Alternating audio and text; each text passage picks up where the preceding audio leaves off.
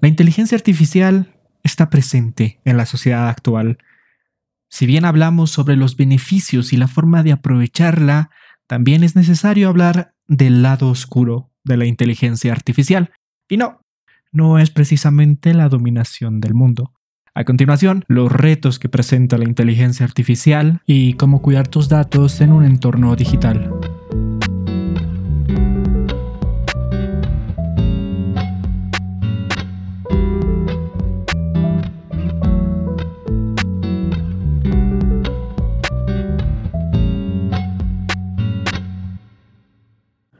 Muy buenas y bienvenidos sean al cuarto episodio de Dilex Podcast. Hoy hablaremos sobre el lado oscuro de la inteligencia artificial. Hablaremos de los retos, los desafíos, todas estas consecuencias y el lado negativo de la inteligencia artificial. Si bien en el episodio 2 ya habíamos conversado un poco sobre la inteligencia artificial, cómo funciona y cómo puede ser definida, es también importante mencionar cuáles son los desafíos que la sociedad actual pone, y no solamente la sociedad, sino también el ámbito del derecho.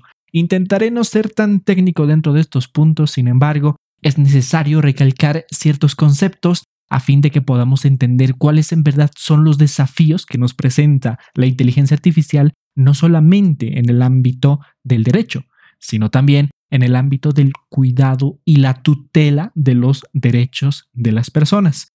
A propósito, el día de mañana, 25 de agosto, estaré dando un webinar señalando los desafíos de la inteligencia artificial frente a los derechos humanos razón por la cual traigo a colación parte de la investigación realizada como parte de mi preparación para la ponencia del día 25. Habíamos hablado que definir a la inteligencia artificial es algo muy complejo y de hecho el concepto que se tiene que pensar para definirlo no solamente de cara a una futura regulación, sino también de cara a definir a qué nos enfrentamos cuando nos referimos a la inteligencia artificial, serían principalmente los siguientes cinco puntos. El primero, que la IA debe pensar o actuar como un ser humano, y que obviamente debe ser un ser humano el que lo haya creado en primera instancia. Luego, esta inteligencia artificial debe realizar tareas en circunstancias variables e impredecibles sin supervisión humana significativa. En tercer lugar, hablaríamos de que esta IA debe resolver problemas que quieren o que requieren alguna percepción, cognición, planificación, aprendizaje o comunicación.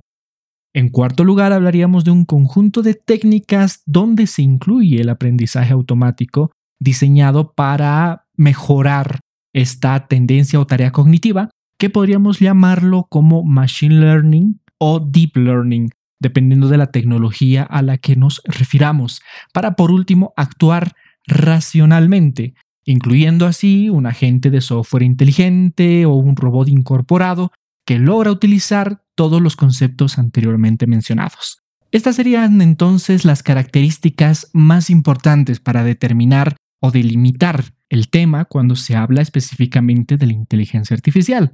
Ahora bien, ¿cuáles son los desafíos a los que nos enfrentamos y ciertamente yo ya había conversado sobre la inteligencia artificial y había mencionado todos los beneficios que nos puede dar la inteligencia artificial. Sin embargo, una de las desventajas más claras hablando sobre inteligencia artificial radica principalmente en la tutela de derechos, principalmente en los derechos de la intimidad, la protección de datos, igualdad, no discriminación o inclusive provocar la destrucción de puestos de trabajo. Al respecto, la Unión Europea propuso el 21 de abril del 2021 una propuesta de reglamento europeo de inteligencia artificial, que el 14 de junio de este año tuvo algunas modificaciones. En resumen, existen, en primer lugar, definiciones respecto a qué se consideraría una inteligencia artificial, qué tipo de sistemas corresponden a esta inteligencia, y datos muy técnicos para delimitar a qué se entiende por inteligencia artificial. Una de estas clasificaciones, por ejemplo, habla de modelos funcionales de inteligencia artificial, como lo pueden ser ChatGPT, VingChat, BART, sistemas de inteligencia de uso general, identificación biométrica, deepfake o ultrafalsificación, o espacios controlados de prueba, como sandbox. Entonces, el objetivo de esta propuesta de reglamento a grandes rasgos radica en no limitar el uso de la inteligencia artificial para beneficio de la sociedad en general, pero a la vez evitar que éste genere un coste alto en cuanto a la vulneración de derechos que pueda ésta significar no solamente para los ciudadanos de la Unión Europea, sino también para los ciudadanos del mundo, teniendo este reglamento un efecto parecido al del Reglamento General de Protección de Datos, que no solamente aplica para los ciudadanos europeos, sino también para aquellas personas que quieran hacer negocios o tener alguna relación con personas de la Unión Europea. Hablemos entonces del primer desafío de la inteligencia artificial, la protección de datos. Como ustedes saben, y como se mencionó al inicio también de esta charla a modo de repaso sobre cómo podemos identificar a una inteligencia artificial, estas generan un contenido automático y quienes proveen de estos datos somos las mismas personas. La inteligencia artificial como sistema tendrá toda la información necesaria, la acumulará y con base en ella aprenderá. Y no solo eso, sino que también tendrá dentro de su base de datos aquella información que haya recibido. Por ejemplo, los responsables de ChatGPT mencionaron que esta aplicación no estaba del todo optimizada y es más, no se preveía que este tipo de aplicaciones sirvan para realizar cálculos sino fue el machine learning o el proceso de automatizaje de aprendizaje el que hizo que ChatGPT aprenda a hacer este tipo de cálculos. ¿Qué pasaba entonces cuando nosotros hablábamos con la inteligencia artificial y proporcionábamos datos personales que tienen una tutela dependiendo del país y dependiendo obviamente de las leyes de protección de datos aplicables a dichos países? Esa fue la razón por la que el ChatGPT fue vetado por varios países, como lo habíamos mencionado en el episodio 2. Ya en abril de este año, OpenAI había incorporado a ChatGPT una opción para que tú puedas eliminar tus datos y también incluir dentro de sus términos y servicios cláusulas relacionadas a los derechos digitales y a la protección de datos. Esto va relacionado principalmente ante los posibles peligros que significaría que una aplicación como ChatGPT sea conectada a Internet. Toda la información que tiene ChatGPT y toda la base de datos se encuentra limitada hasta el año 2021, razón por la que no puede hablar sobre temas recientes o actuales. Sin embargo, existen aplicaciones como BART y otro tipo de inteligencias artificiales que se encuentran conectadas a Internet y que de a poco se van incorporando dentro del sector de búsquedas. Esto relacionado con la noticia de actualidad de la semana que radica en la creación de GPT Bot, un bot creado por OpenAI, los creadores de ChatGPT, para que pueda utilizar y capacitar en materia conversacional la información procedente de Internet. Con toda esa base de datos, poder sumar su contenido a la base de datos ya existente. Y según reporta The Verge, The New York Times, uno de los medios de comunicación más populares en el mundo, bloqueó el acceso de GPT-Bot el pasado 17 de agosto, ya que valoraría que ChatGPT y OpenAI estarían beneficiando del lenguaje y del trabajo de los periodistas. Y este es otro de los puntos y desafíos relacionados al desarrollo de las inteligencias artificiales, y es su relación frente a otros derechos. En este caso hablamos de la libertad de expresión, del trabajo y de cómo este bot puede nutrirse de toda esa información sin reconocerlo de alguna manera, sin citarlo en muchos casos. Y entramos ya al debate ya anteriormente mencionado y uno de los principales de la inteligencia artificial que radican principalmente en la propiedad intelectual. ¿Hasta qué punto se puede considerar que la inteligencia artificial vulnera o no derechos de propiedad intelectual. Y es que durante el procedimiento de elaboración y creación de la base de datos para que estas inteligencias artificiales funcionen, tanto Google o Microsoft no son transparentes a momento de reflejar cuáles son los objetivos, los datos a los que se tiene acceso y se encuentran en una polémica respecto al acceso o no de datos protegidos. Así pues, otras las prohibiciones durante los últimos meses radican en empresas como Samsung, que prohibieron a sus empleados utilizar ChatGPT como herramienta de apoyo laboral por temor a que queden al descubierto datos sensibles del negocio. Una de las previsiones que tomaría la propuesta o la ya nueva reglamentación en materia de inteligencia artificial hace referencia a que existiría una obligación por parte de las empresas desarrolladoras de sistemas basados en inteligencia artificial a publicar resúmenes de datos protegidos por derecho de autor utilizados para el entrenamiento de sus inteligencias artificiales. A raíz de todo este problema, ChatGPT señaló que lanzaría dentro de algunos meses el ChatGPT Business, capaz de proteger los datos de las empresas. Sin embargo, si tú eres un usuario de ChatGPT y no sabes cómo cuidar tu información y quieres evitar que datos personales formen parte de la base de datos de la inteligencia artificial, te recomiendo hacer lo siguiente.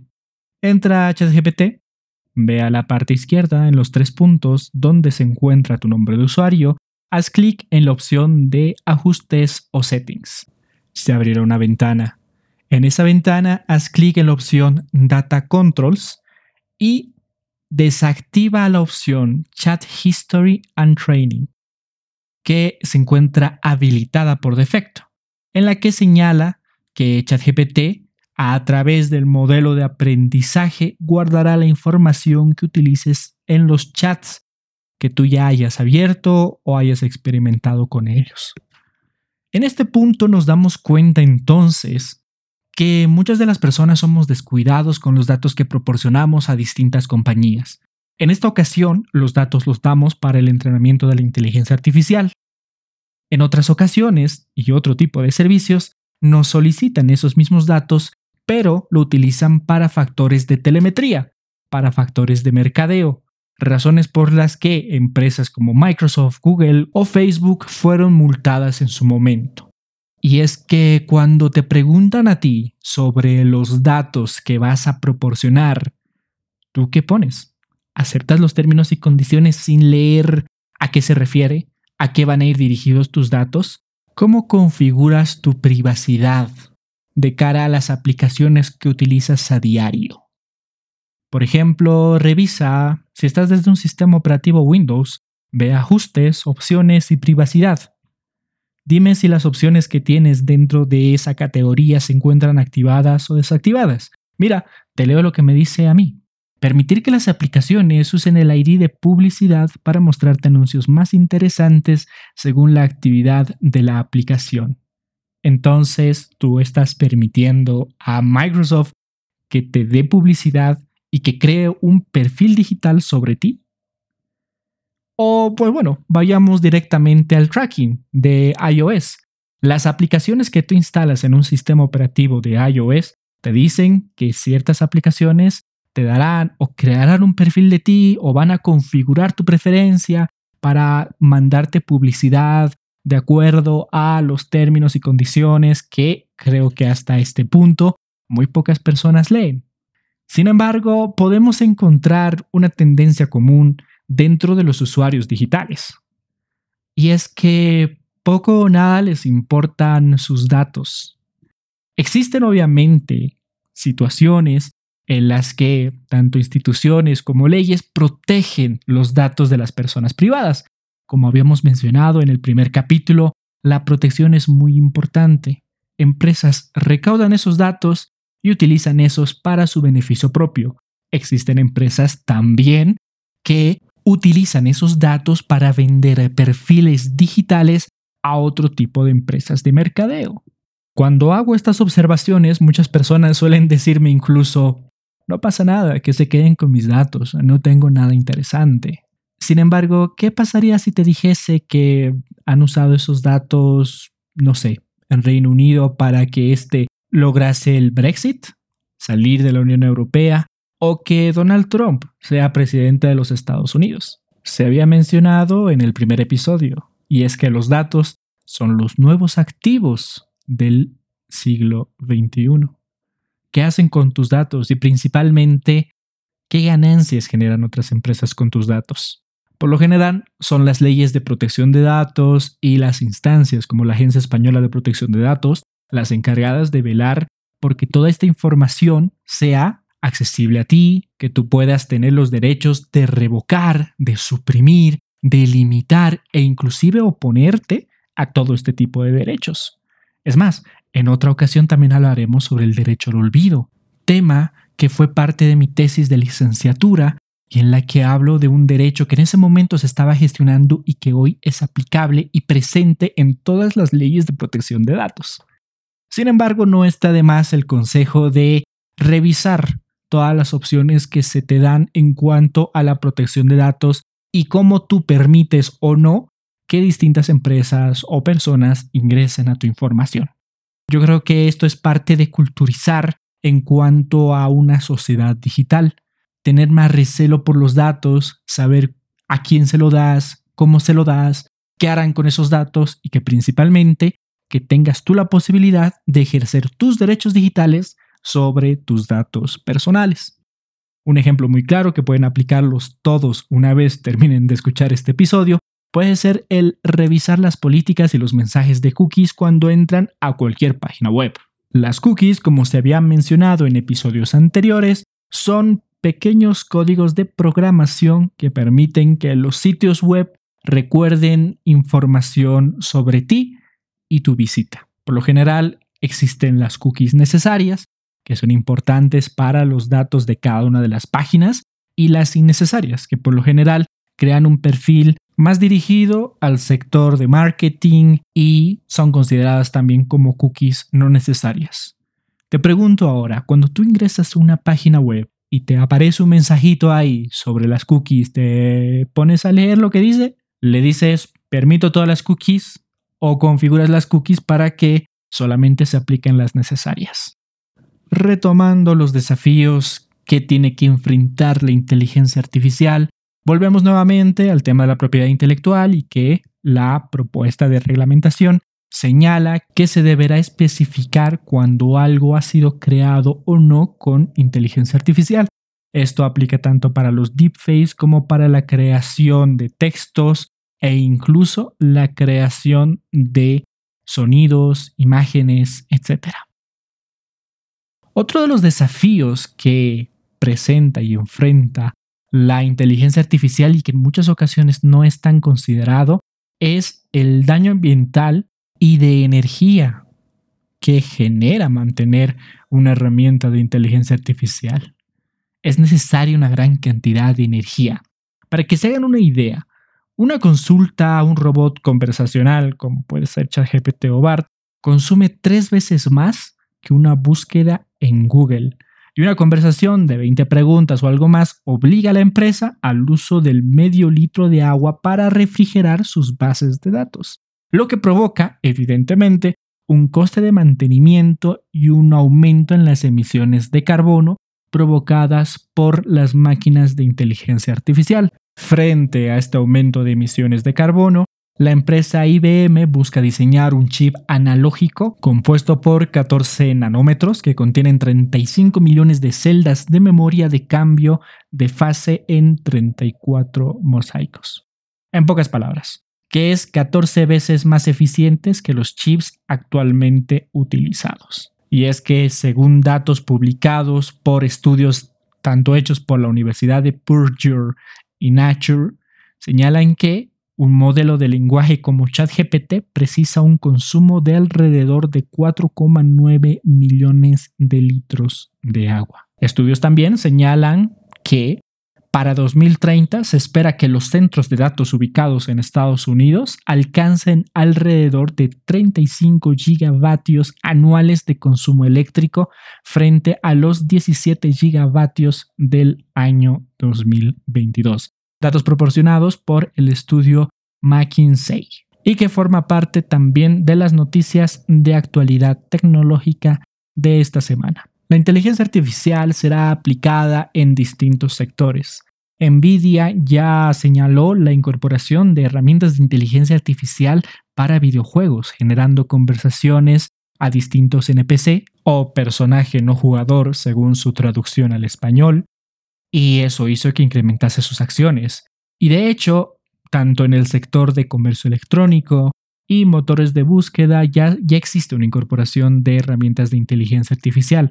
Recientemente Amazon señaló que iba a incorporar dentro de su lista de deseados herramientas de inteligencia artificial que segmenten y filtren los productos más vendidos o más solicitados.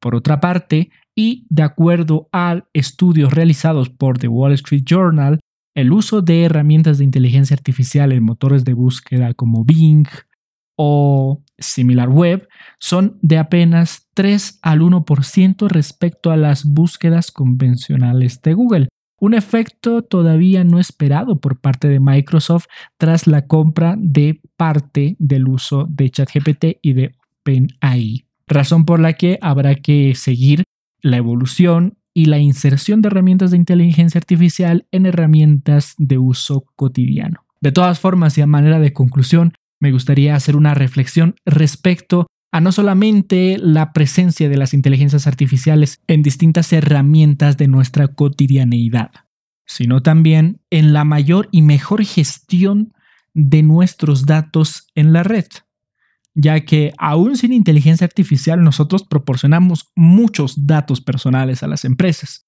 Y uno de los puntos más esenciales para que leyes en materia de inteligencia artificial o inclusive proyectos aplicados a futuro tengan que tener una mayor previsión respecto a los derechos, no solamente centrados en los derechos de los consumidores, sino también en los derechos de privacidad y de dignidad inclusive con respecto al desarrollo de todo este tipo de herramientas. Razón por la que es importante que las personas hoy por hoy y antes de que se masifique o que se regule inclusive estas herramientas de inteligencia artificial, tengan presente y que tengan también una educación de cómo disponen de sus datos en un entorno digital. Espero que este podcast haya sido de su agrado. Nos vemos al siguiente jueves como es habitual. Yo me despido. Espero tengan un bonito fin de semana. Cuídense y hasta la próxima.